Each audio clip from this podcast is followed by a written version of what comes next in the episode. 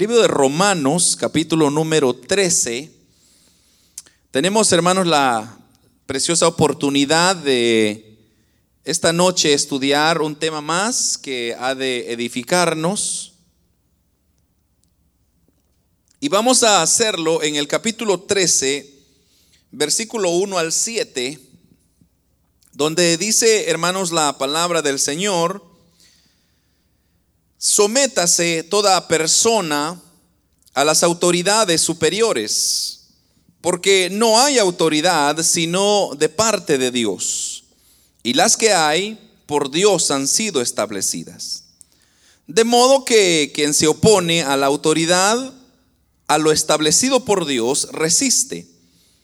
Y los que resisten acarrean condenación para sí mismos, porque los magistrados no están para infundir temor al que hace el bien, sino al malo. ¿Quieres pues no temer la autoridad? Haz lo bueno y tendrás alabanza de ella. Porque es servidor de Dios para tu bien, pero si haces lo malo, entonces teme, porque no en vano lleva la espada, pues es servidor de Dios, vengador para castigar al que hace lo malo. Por lo cual es necesario estarle sujetos y no solamente por razón del castigo, sino también por causa de la conciencia. Pues por esto pagáis también los tributos, porque son servidores de Dios que atienden continuamente a esto, a esto mismo. Pagad a todo lo que debéis, al que tributo, tributo, y al que impuesto, impuesto y al que respeto, respeto, y al que honra, honra. Amén. Pueden hermanos tomar sus asientos en esta hermosa oportunidad. Tenemos, amados hermanos, una, o un, tiempo, una oportunidad más de estudiar un tema que se titula El cristiano y el Estado. Así es como está en el libro de Doctrinas Bíblicas. Eh, el cristiano y el Estado. Pero cuando hablamos del el Estado, estamos hablando obviamente no en la condición de la persona, sino más bien estamos hablando en el lugar donde habita, en este caso, por ejemplo, Edmonton, por decir algo, ese sería el Estado, o Alberta, ¿verdad? Entonces, quizá poniéndolo de otra manera, cuáles son los deberes que el cristiano tiene con sus autoridades locales. Y de hecho, hermanos, eh, este capítulo 13, estos siete versículos que hemos leído, suman claramente cuáles son nuestras responsabilidades y hay cuatro, de hecho, cuatro responsabilidades que el creyente tiene para con las autoridades locales. Y con el fin, hermanos, eh, de que obviamente Dios nos ha puesto nosotros, eh, bueno, de hecho la Biblia mismo dice de que nosotros estamos en esta tierra, pero no somos de esta tierra, porque nosotros somos, dice el apóstol Pedro, peregrinos y extranjeros. Entonces, cuando él habla de que somos peregrinos y extranjeros, él está diciendo de que nosotros solamente estamos acá de paso. O sea que la tierra donde nosotros habitamos no es para quedarnos para siempre. Mucha gente se adueña y dice, no hermano, es que aquí está mi pedacito de cielo, pero no, no es cierto. El cristiano está en camino, está en paso, porque nos estamos dirigiendo hacia la promesa, nuestra tierra prometida, como le tocó al pueblo de Israel, que para nosotros es el cielo.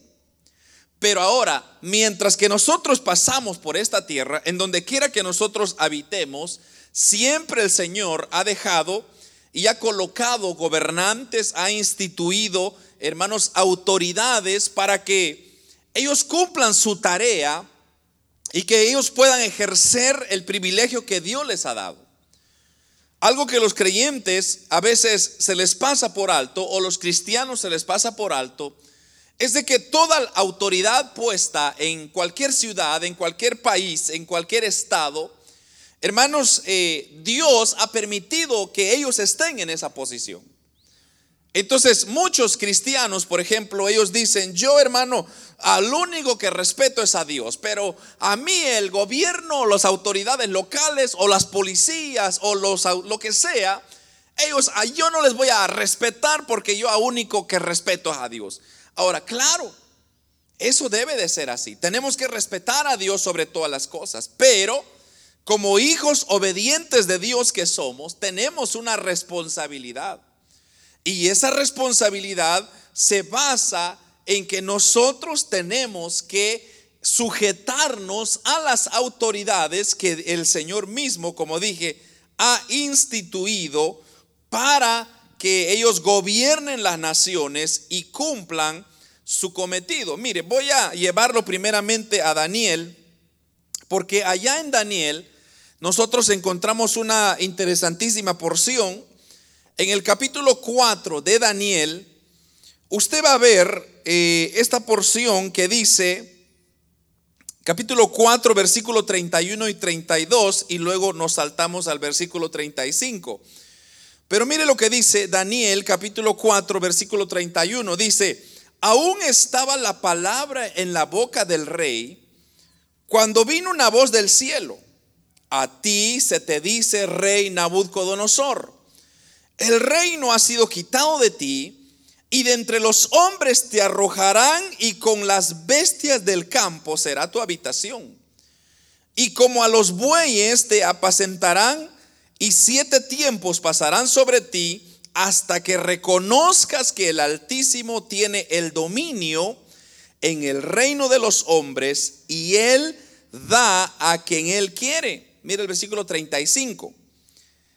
Todos los habitantes de la tierra son considerados como nada, y Él hace según su voluntad en el ejército del cielo y en los habitantes de la tierra. Y no hay quien detenga su mano y le diga, ¿qué haces?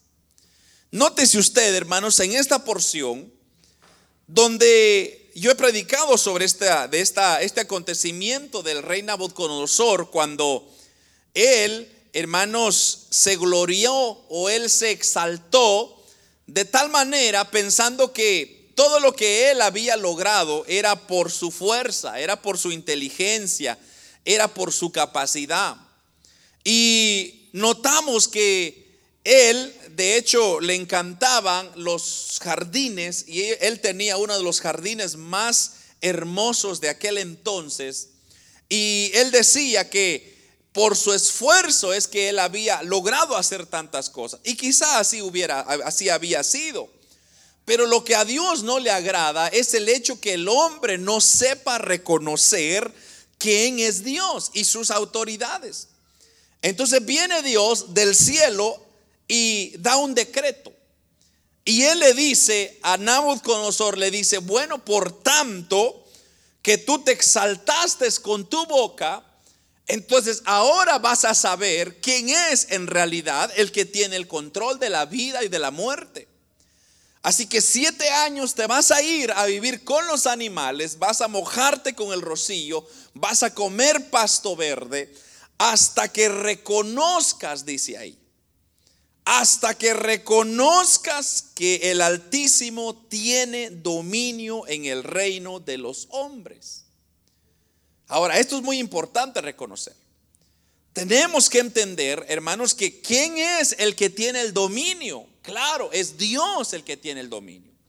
Pero así como Dios tiene el dominio, entonces Él tiene de igual manera un control absoluto de todas las cosas. Entonces quizá usted podría decir, hermano, pero entonces toda esa corrupción que hay en los gobiernos, Dios los tiene ahí. Por algún propósito ha de ser.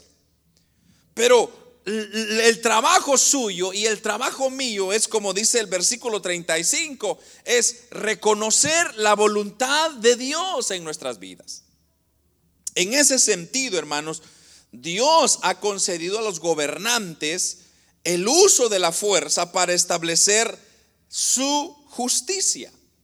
O sea que Dios no se ha descuidado de la humanidad, simplemente Dios está ahí dando órdenes y manteniendo y sosteniendo todo. Porque al, dejar Dios al abandono completo, entonces sí entraríamos en tragedias. ¿Por qué? Porque entonces Satanás se levantaría y Satanás haría todo lo que él quisiera. Pero recuérdese que un Satanás está bajo el gobierno de Dios. O sea que Satanás no está libre para hacer lo que él se le da su gana, sino más bien él siempre tiene que pedirle permiso a Dios en todo lo que tiene que hacer. Entonces, si no recuérdese de Job, eso es una historia muy interesante donde él le dice y Dios le dice, yo te voy a dar permiso, pero no le vayas a tocar el alma. Y eso es muy importante. Entonces, usted no tenga temor, hermano, de todo lo que está instituido, Dios lo ha dejado por alguna razón. Ahora, mire lo que dice Génesis capítulo 9, en el principio, Génesis 9, 5 al 6. Dice, porque ciertamente demandaré la sangre de vuestras vidas de mano de todo animal la demandaré y de mano de hombre, del hombre, de mano del varón, su hermano demandaré la vida del hombre. Versículo 6, el que derrame sangre del hombre, por el hombre su sangre será derramada, porque a la imagen de Dios es hecho el hombre. Desde ese capítulo 9, nosotros podemos darnos cuenta cómo Dios ya le viene diciendo al hombre que habrá un, habrán reglas en la vida. O sea que habrá alguien que impondrá siempre autoridad y leyes, la cual el hombre se tiene que sujetar.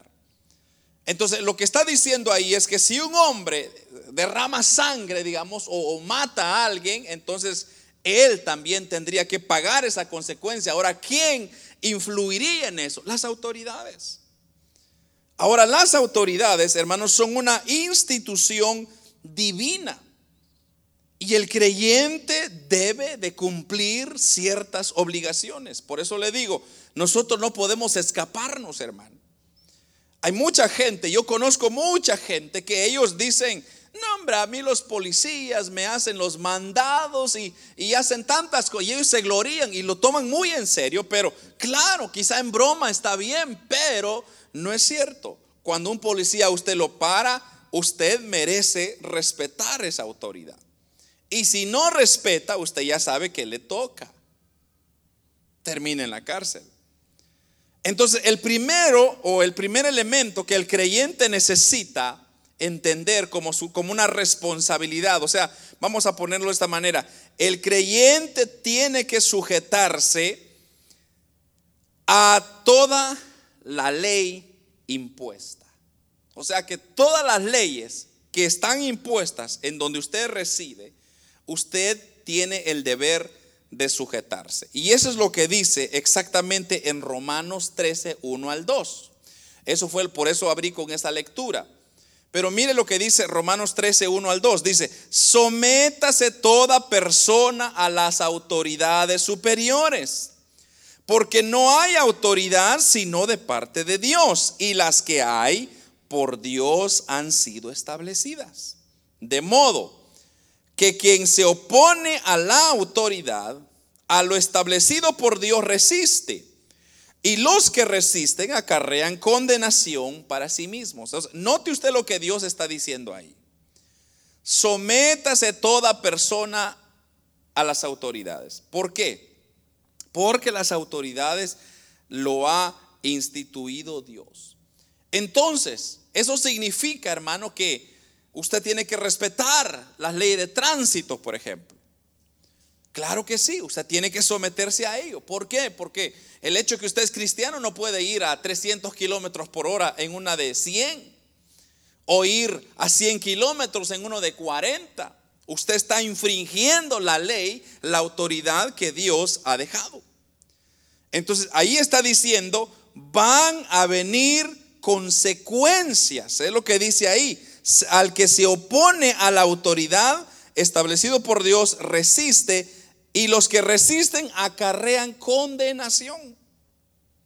Entonces, imagínese usted, hermano, cuando yo me recuerdo una vez que venía manejando en una autopista, bueno, de hecho veníamos de la iglesia una vez, y ya era noche, ya era un martes de servicio que tuvimos y íbamos casi llegando a la casa. Pero cuando yo veo así, yo venía en la línea más rápida, era una autopista de tres carriles, y cuando yo miraba, miré hacia el frente, eh, la carretera, o sea, la autopista, donde, la línea donde yo iba se estaba cerrando. Entonces, pero cuando me di cuenta que a la par iba un policía. Entonces yo tenía la opción de ya sea frenar y pegarme atrás del policía o acelerar y meterme enfrente del policía. Adivine qué hice yo. Aceleré y me fue enfrente del policía. según yo estaba respetando la ley que me iba a estrellar porque había construcción. Entonces cuando yo aceleré, obviamente el policía inmediatamente me puso la luz. Entonces yo ya no podía decir, bueno, eh, yo soy pastor, policía, discúlpeme, yo puedo hacer lo que yo quiera. El policía ni siquiera me preguntó si era pastor, o era cristiano, o no era cristiano, o era buena gente o mala gente. No, el policía me dijo, hiciste mal en acelerar. Entonces ahora me dice, pues aquí está tu recompensa. Y adivine qué fue la recompensa que me dieron, el regalo más precioso que me dieron.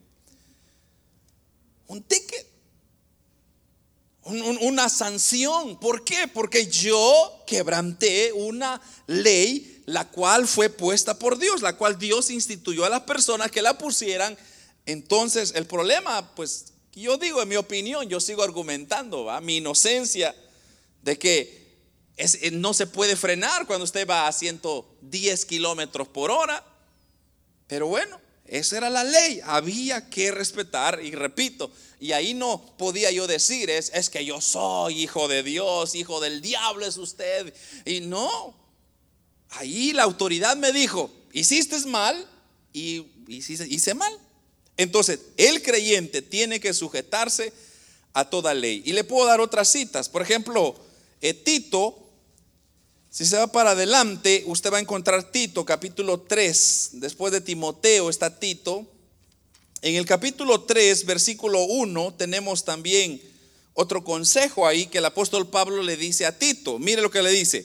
Recuérdales que se sujeten a los gobernantes y autoridades, que obedezcan, que estén dispuestos a toda buena obra. Mire, esto está más claro que hoy. El apóstol Pablo le dice a, Tito, en su carta le dice, recuérdales a los hermanos Tito que se sujeten a los gobernantes y las autoridades, que obedezcan, que estén dispuestos para toda buena obra. Y si quiere otro todavía más para que quede convencido, váyase a Pedro, primera de Pedro. En el capítulo 2, primera de Pedro, versículo 13, mire lo que dice por causa, primera de Pedro 2.13, por causa del Señor, someteos a toda institución humana, ya sea al rey como al superior. Versículo 14. Y ya a los a gobernadores, perdón, como por el enviado para castigo de los malhechores y alabanza de los que hacen el bien. Pero ahí está bien claro. Por causa del Señor, someteos a toda institución humana, ya sea al rey como al superior. Entonces ahí está bien claro que todo creyente tiene y debe de sujetarse a las leyes, autoridades locales en la cual reside. Dos, el creyente tiene que respetar a los gobernantes y a los que están en eminencia. Esto es muy interesante, hermano, porque mucha gente, como dice, le digo, a veces les falta el respeto y lo voy a llevar a Hecho, porque aquí en Hecho está una interesantísima porción que habla del apóstol Pablo en esta ocasión, en el capítulo 23, versículo 5 este incidente usted se va a recordar, bueno, si quiere lo leo para, para que vea, en el capítulo 23 de Hechos de los Apóstoles, versículo 5, mire lo que dice. Pablo dijo, no sabía, hermanos, que era el sumo sacerdote, pues escrito está, no maldecirás a un príncipe de tu pueblo. Aquí, hermanos, el apóstol Pablo estaba delante del concilio y él estaba presentando su caso. Recuérdese usted que el apóstol Pablo lo venían trayendo de tribunal en tribunal porque querían juzgarlo, pero nadie se hacía responsable. Entonces, en esta ocasión, él viene y lo presentan entre eh, eh, a un sacerdote que se llama Ananías. Y viene Ananías, este sacerdote, imagínese usted, conocedor de la ley, manda a los soldados que golpeen o bofeteen al apóstol Pablo. Y ahí está, mire, eh, en el versículo 2, el sumo sacerdote Ananías ordenó entonces a los que estaban junto a él que le golpeasen en la boca. Entonces cuando le golpearon en la boca, mire la reacción del apóstol Pablo. Entonces Pablo le dijo, Dios te golpeará a ti, pared blanqueada. ¿Estás tú sentado para juzgarme conforme a la ley y quebrantando la ley me mandas a golpear? Ahora, mire la reacción del apóstol. Yo me imagino, hermano, el apóstol Pablo bravo porque, pues sí, lo cachetean, hermano, y, él dice, bueno, ¿cómo, qué, están haciendo? Si se supone que tú eres, eres un sacerdote, conoces la palabra y me estás golpeando. Entonces, pero le dice pared blanqueada. O sea, imagínese, le dijo hipócrita. Porque recuérdese que la pared blanqueada es está bien bonita, está bien limpia, pero por atrás está sucia, está, está podrida. Entonces lo que él le dijo es, eres un hipócrita. Y de repente alguien le dice, ahí en el versículo 4, los que estaban presentes le dijeron, al sumo sacerdote de Dios injurias. Entonces el apóstol Pablo, ¿qué hace? Se disculpa. Y dice, Pablo dijo, ay, no sabía, hermanos que era el sumo sacerdote. Pues escrito está, y esta porción está en Éxodo, eh, si no me equivoco, Éxodo 22, 28. Ahí es donde es un principio que está escrito en la ley que dice, no maldecirás a un príncipe de tu pueblo. Ahí Éxodo 22, 28 creo, no, 22, sí, 22, 28 creo que es donde está.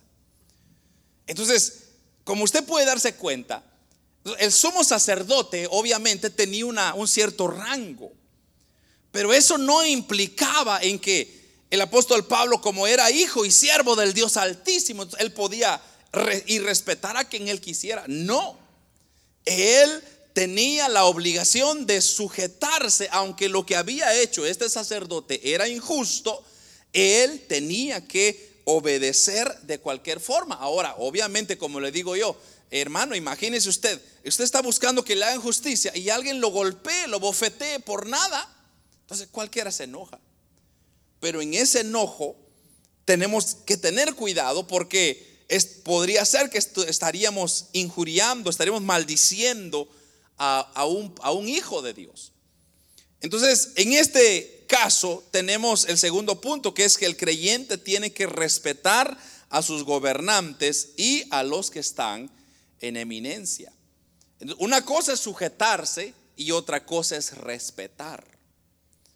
Entonces, cuando usted está, hermanos, frente, digamos, en este caso, al premier nuestro, ¿cómo se llama? Kenny creo que se llama. Nosotros no somos nadie para injuriar a este, a este individuo que tal vez no está haciendo un buen trabajo, pero eso no nos corresponde a nosotros. Lo que a nosotros nos corresponde es respetarlo. Eso es todo. Respetar a los gobernantes que están en eminencia. ¿Por qué? Porque si no, hermanos, entonces no estamos cumpliendo nuestro papel o nuestra responsabilidad como cristianos con el estado en que estamos. Tercero, el creyente debe pagar sus impuestos, aleluya, con el fin de guardar o asegurar la abstinencia del Estado. Y mire, hermano, esto es muy importante porque muchas, muchos hermanos caen en este error. Y desde ya yo le voy a decir de que toda aquella persona que esté haciendo las cosas incorrectamente con sus impuestos acarrea o acarrea una cierta maldición. ¿Por qué? Porque, como repito, Dios ha instituido todo para que corra de acuerdo como corra. O sea que cuando usted paga impuestos, usted lo que está haciendo es está apoyando a su comunidad para que hagan escuelas, para que arreglen carreteras, para que hagan servicios comunitarios, para que pongan árboles, para que las luces estén funcionando. Entonces, el momento que usted deje de pagar impuestos, entonces usted está recortando esos recursos para su comunidad. Pero lo más importante de todo es que usted le está fallando a Dios. hay personas que no les gusta pagar sus impuestos porque dicen, es que el gobierno se queda con ellos. Es que el gobierno, hermano, se adueña de ellos. Es que el gobierno es ladrón. Es que el gobierno se está llenando el buche y nosotros no. Hermano, eso ya no nos compete a nosotros. Mire lo que dice el versículo 6 y 7 de Romanos 13 Ahí está claramente lo que dice el Señor. Pues por esto pagáis también los tributos. Porque son servidores de Dios que atienden continuamente a esto mismo. Pagad a todos los que debéis, lo que debéis, al que tributo, tributo, y al que impuesto, impuesto. Entonces aquí nosotros podemos ver y como dije, hay muchos creyentes que no quieren pagar impuestos, pero ahí estaríamos fallando nosotros. El problema es esto, hermanos, que algún día nosotros vamos a necesitar de esos recursos. Entonces, por ejemplo, algún día usted va a tener hijos y va a necesitar escuelas para que sus hijos vayan. Va a necesitar maestros para que le enseñen a sus hijos. Usted va a necesitar policías. Va a necesitar jueces, va a necesitar personas que ordenen la ciudad, que limpien la ciudad. Entonces, pero si usted no paga impuestos, ¿cómo se van a pagar esos servicios? Uno como cristiano, como creyente auténtico, hijos del Señor, tenemos la responsabilidad de pagar nuestros impuestos. Usted podría decir, ay hermano, pero es que es demasiado dinero, estoy tirando. No importa. ¿Por qué? Porque algún día como dije, usted va a necesitar. Algún día usted va a desear haber contribuido, hermano. Y hay personas que han trabajado cash toda su vida y después quieren que el gobierno les ayude a pagar su pensión. ¿Cómo si no han pagado? ¿Cómo va usted esperar que sus calles estén bonitas y no tengan hoyos si usted ni siquiera ha pagado un poco de impuesto para compensar con esto. yo creo que está bien claro. Y aquí el apóstol Pablo está diciendo, hay que pagar a todos los que se le deben al tributo, tributo, al impuesto, impuesto. Entonces, gracias a Dios, hermano, que cuando usted paga su impuesto, usted siempre va a ver de que sí, hermano, hay gente que siempre se roba, hay gente que es ladrón, es cierto, hay políticos corruptos, es cierto, pero Dios se encargará de darle la paga a ellos. Usted no pierda su bendición por eso. Usted eh, más bien mantenga, hermano, su porte como creyente, como hijo de Dios, demostrando con ejemplo que usted está siguiendo y haciendo lo correcto delante del Señor. Porque, o sea, sería feo, hermano. Es como que, por ejemplo, eh, si usted le roba a alguien, por ejemplo, usted se sentiría bien robarle a alguien y todavía venir delante de Dios, oh Señor, te alabo, y acaba de robarle a alguien. Yo creo que no. Obviamente uno lo, primero que dice es, ¿qué estoy haciendo? Qué hipócrita que soy. Entonces, igual es, cuando usted no paga su impuesto, usted está robando. Entonces, ¿cómo puede venir usted delante de Dios, levantar las manos santas y decirle, honra a Dios cuando usted está fallando? Entonces, todos esos detalles, como le digo, muchos de nosotros fallamos. ¿Por qué? Porque a veces las influencias que nos rodean son personas que nos dicen, no hombre, no pagas, trabaja cash. Y no está malo. Si esa es la única forma que hay, hermanos, está bien, pero eventualmente hay que pagar impuestos. Y hay que pagar lo que es justo. Como le digo, nuestro trabajo nuestro no es el estar poniendo orden y autoridad y miren, tienen que hacer esto con mi impuesto, tienen que hacer acá. Eh, pero a veces ni siquiera votamos para empezar. Todo eso, el votar es un privilegio, hermano, que nos corresponde por la persona más, más recta, que nosotros veamos que van a hacer las cosas bien. Pero de igual manera, repito, los, los impuestos que usted da ayudan, hermanos, a tener mejores hospitales, a tener mejor centros de policías, tener más ambulancias, todo ese tipo de servicio lo necesitamos, mientras que nosotros pasemos por esta tierra. Ahora, repito, nosotros no estamos para juzgar lo que la gente hace con nuestro dinero, porque si nos ponemos, hermano, a, cuestionar, obviamente todo mundo es corrupto, de alguna manera, hasta los gobiernos roban dinero y eso es cierto. Pero eso no nos compete a nosotros. Ellos perderán su bendición, usted no pierda su bendición. Entonces, lo que dice el apóstol Pablo aquí es, pagad todo lo que debéis. Al que es tributo, tributo, al que es, al que es impuesto, impuesto respeto, respeto, y al que es honra, también denle la honra. Amén. Entonces, ese es el tercero. El primero es, el creyente tiene que sujetarse a toda ley. El segundo es, el creyente tiene que respetar a los gobernantes. Y el tercero es, el creyente debe de pagar sus impuestos. Y el cuarto elemento o la cuarta responsabilidad del creyente es que debe orar por sus gobernantes. El creyente debe de orar por sus gobernantes. Mire, vayámonos a 1 Timoteo. En 1 Timoteo tenemos el capítulo 2, versículos 1 y 2 de 1 Timoteo. Dice, exhorto ante todo a que se hagan rogativas oraciones peticiones y acciones de gracia por todos los hombres, por los reyes y por todos los que están en eminencia, para que vivamos quieta y reposadamente en toda piedad y honestidad. Creo que el versículo 2 los, lo remacha bien, por los reyes y por todos los que están en eminencia. Entonces, nuestra responsabilidad es orar por los gobernantes. Hermanos, cada vez que usted tenga la oportunidad de orar, no se olvide de orar. Ore, hermanos, por los gobernantes, por los alcaldes, por los políticos, por las autoridades, por los policías, para que ellos hagan un trabajo bien.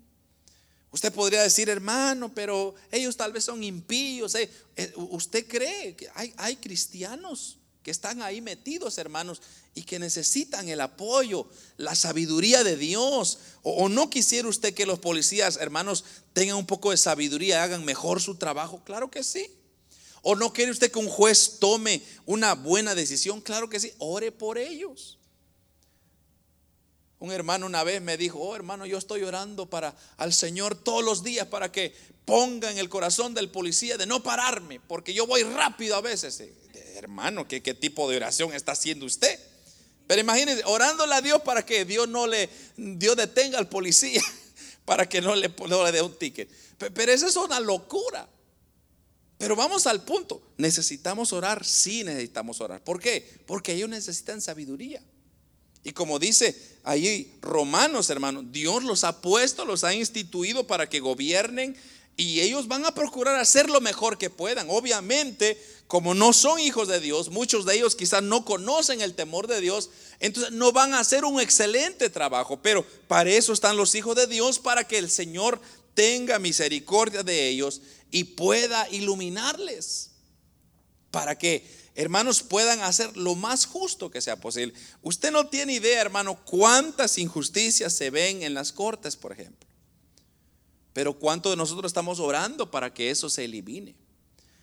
Por ejemplo, ¿cuánto de nosotros oramos, hermanos, por, por los policías que se ponen, que se exponen? Tienen sus familias, sus hijos, tienen familiares que tienen que dejar, pero ellos están esforzando para mantener un orden en el lugar donde usted está. Imagínese usted, hermanos, cómo sería nuestra ciudad si no hubieran policías. Fue un caos terrible. Imagínense que no hubieran ambulancias. ¿Cómo llega usted al hospital?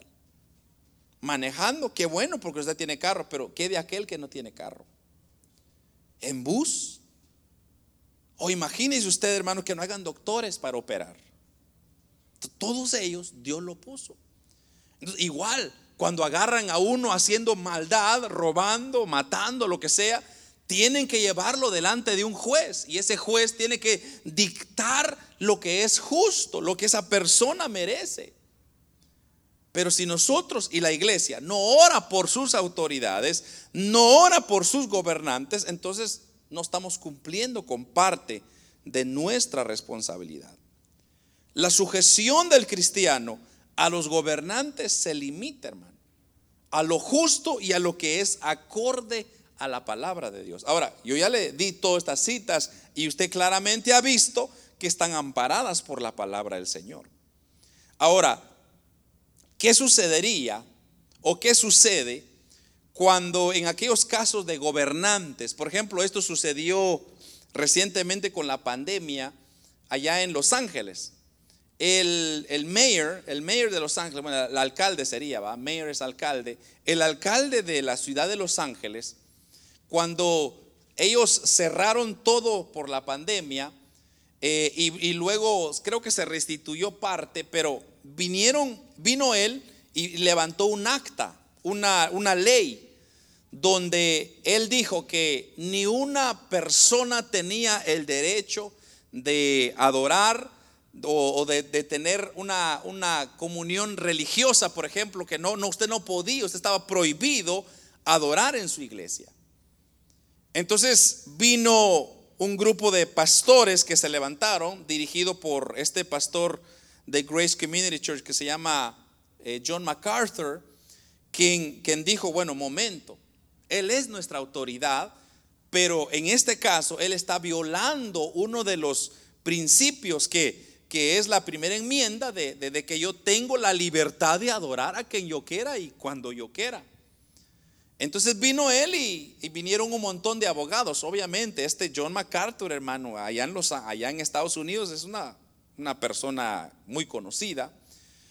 Y vinieron abogados que se le, le, dijeron a él, mira, si tú crees que es injusto lo que está haciendo este hombre, vamos entonces a levantar una contrademanda. Y así lo hicieron. De hecho, levantaron una contrademanda y lo llevaron el caso ante un juez. Y el juez justamente dijo lo que había hecho este alcalde estaba incorrecto. O sea, él lo que hizo fue que le prohibió a todo mundo adorar. Ya sea usted a Dios, a los musulmanes, a su, a su, a su Dios, a Alá, a lo que sea que ellos adoran. Entonces, pero eso es violar un derecho que usted tiene. Entonces, en ese caso, cuando un gobernante promulgara una ley de esa manera, que van contraria a la voluntad de Dios que está expresada acá en su palabra, entonces usted está obligado a obedecer, hermanos, o a desobedecer en este caso, e ir en contra de lo que sería lo justo. Y en este caso, lo que estos hermanos hicieron era lo justo.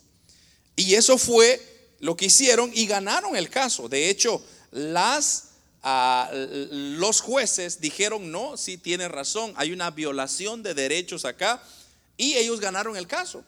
Y entonces este, este, este alcalde, de molesto que estaba, vino y les quitó un, un parking, un parqueo que ellos tenían, que le estaban rentando a la ciudad por muchos años, por 40 años parece que venían rentando un parking, porque Grace Community Church, hermanos, solo para que usted tenga una idea, son como 20 mil miembros. Entonces, eh, ellos usan parqueos infinitivos, pero entonces ellos le estaban rentando un parqueo a, la ciudad y vino este alcalde de, molesto que estaba, como perdió, ¿verdad? Esa, e, e, esa, esa batalla, entonces vino y le quitó ese, ese, ese parking. Pero vamos al punto de que el hombre así es y tal vez se va a molestar, pero lo que se hizo fue lo justo. Entonces, ahora mire lo que dice Hechos, capítulo 4, versículo 19. Más Pedro, Hechos 4, 19, más Pedro y Juan respondieron diciéndoles, juzgad si es justo delante de Dios obedecer a vosotros antes que a Dios.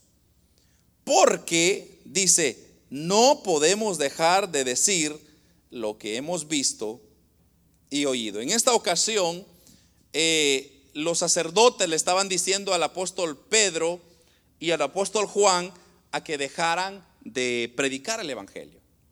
Entonces ellos dijeron, ¿cómo está eso? Entonces ellos le respondieron, juzgar, le dice, si es que nosotros tenemos que obedecer a los hombres antes o a Dios. Claro que vamos a obedecer a Dios. No nos pueden quitar este derecho de expresar lo que Dios ha hecho por nosotros. Mire el capítulo 5 de ese mismo libro, Hechos 5, versículo 29, tenemos otra ocasión donde dice, respondiendo Pedro y los apóstoles dijeron, es necesario obedecer a Dios antes que a los hombres. Y si usted quiere entender qué es lo que estaba pasando, mire, regresa al versículo 27. Cuando los trajeron, los presentaron ante el concilio y el sumo sacerdote les preguntó diciendo, ¿nos mandamos estrictamente que no enseñaseis en ese nombre? Y ahora habéis llenado a Jerusalén de vuestra doctrina y queréis desechar sobre nosotros la sangre de ese hombre. recuérdese usted que el apóstol Pablo, eh, perdón, Pedro y Juan, ellos estaban predicando. Y ellos estaban diciéndole a la gente, mire, ustedes son los culpables por la cual eh, mataron a Cristo. Ustedes mataron a Cristo por su desobediencia. Entonces vino los Vino, vinieron los, los, del los sacerdotes y entonces levantaron y agarraron al apóstol Pedro y Juan y le dijeron, cállense, no nos digan ese tipo de cosas. Entonces él en el versículo 29, eh, versículo 29, ahí él le da su respuesta. Es necesario obedecer a Dios antes que a los hombres. Pero ¿cuándo? Cuando hay una violación de derechos que son rectos, que son justos. Entonces, no obstante, hermanos, en tal situación, la resistencia del cristiano debe ser pasiva y tener presente que con su negativa eh, va a acercarse o, va siempre, usted cada vez que usted quiera hacer lo bueno, siempre van a haber personas que, que van a querer como resistirse y hay personas que van a querer hacer problemas, pero usted no sea de las personas problemáticas que se va a oponer del tú al tú y, se va a defender y bueno, golpeémonos pues. No, lo que está diciendo es que nosotros somos pacificadores, tenemos que hacer las cosas con sabiduría. En todo caso, hermanos, el Señor va a hacer justicia sobre aquellos que no obedezcan al llamado de Dios usted y yo tenemos una responsabilidad. ¿Cuál es nuestra responsabilidad? Demostrar el amor de Cristo, el amor de Dios, hermanos, conforme nos ha mostrado Él. Imagínese un Cristo, hermanos, que lo, lo golpeaban injustamente. Le echaron una pesada cruz en su espalda injustamente. Lo crucifican con clavos en la cruz injustamente. Lo dejan desnudo como vergüenza injustamente. Él se pudo haber defendido. Él pudo haber dicho, en este instante vengan los ángeles y me defiendan y hacen pedazo a medio mundo. Y los hace. Pero ¿por qué no lo hizo? Por nosotros, por darnos un ejemplo de que muchas veces nosotros tenemos que callar, otras veces tenemos que defendernos. Pero si le están violando su derecho de predicar a Cristo, entonces ahí sí estamos en serios problemas, ¿verdad? No nos vamos a quedar callados. Pero antes, hermanos, nosotros tenemos que cumplir con esto. Uno, sujetarnos a la ley, respetar a los gobernantes, pagar nuestros impuestos y uno de los más importantes, digo yo, es orar por los gobernantes. Ore, hermano, por los alcaldes. Ya se vienen elecciones en este país. Oremos para que quede un buen presidente, un buen primer ministro en este caso. Oremos para que haya un buen premier acá en Alberta, hermano, para que gobierne bien la provincia. Oremos para que hayan buenas, eh, buenos alcaldes en esta ciudad. Pero, nosotros no podemos exigir y no estamos haciendo lo que teníamos que hacer que es levantar un clamor por ellos. Amén. Así que ese es el tema del cristiano y el Estado. Tiene cuatro responsabilidades que usted tiene que cumplir como cristiano, como hijos de Dios. Amén, hermanos. Oramos para pedirle al Señor entonces que nos ayude.